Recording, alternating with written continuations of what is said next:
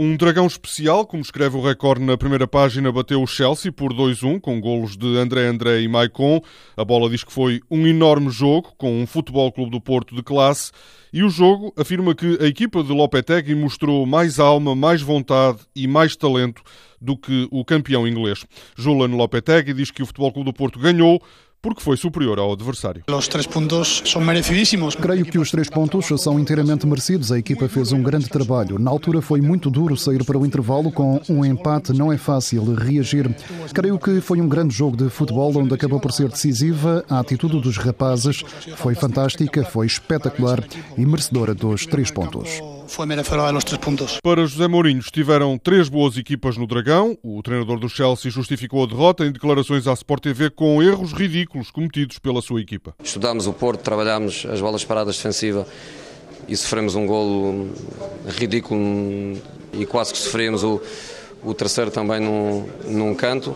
À parte disso, bom jogo e só é possível bons jogos com três boas equipas e acho que tiveram três boas equipas em campo. Do jogo de ontem sobram ainda as críticas de Pinto da Costa à Federação. O presidente do Futebol Clube do Porto diz que foi uma noite feliz para o futebol português, mas não sabe se foi para a Federação. Não gostou que nenhum dirigente federativo tenha assistido ao jogo no estádio. Entende Pinto da Costa que tiveram medo de perder o avião para Madrid e conclui que o Futebol Clube do Porto está a ser desrespeitado.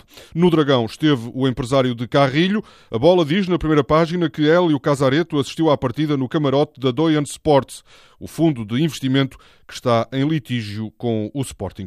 José Mourinho foi o único treinador português derrotado na noite de ontem na Liga dos Campeões. O Valência de Nuno Espírito Santo ganhou em França ao Lyon por 1-0. Na Rússia, o Zenit derrotou o Gant por 2-1. A surpresa da noite foi protagonizada pelo Olympiacos. A equipa de Marco Silva ganhou em Londres ao Arsenal por 3-2. O primeiro gol do jogo foi marcado pelo ex-jogador do Sporting de Braga, Pardo.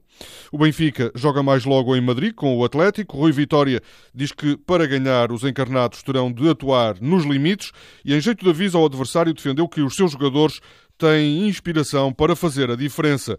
Os jornais adiantam que Rui Vitória deverá fazer uma alteração no 11 dos últimos jogos. O mexicano Raul Jiménez deverá ocupar a posição do grego Mitroglou. Sobre o duelo desta noite em Madrid, não há estatísticas nem números para comparar. O Benfica e o Atlético de Madrid nunca se encontraram nas competições europeias. O Sporting joga amanhã na Turquia com o Besiktas. Jorge Jesus, dizem os jornais, tem uma baixa na defesa.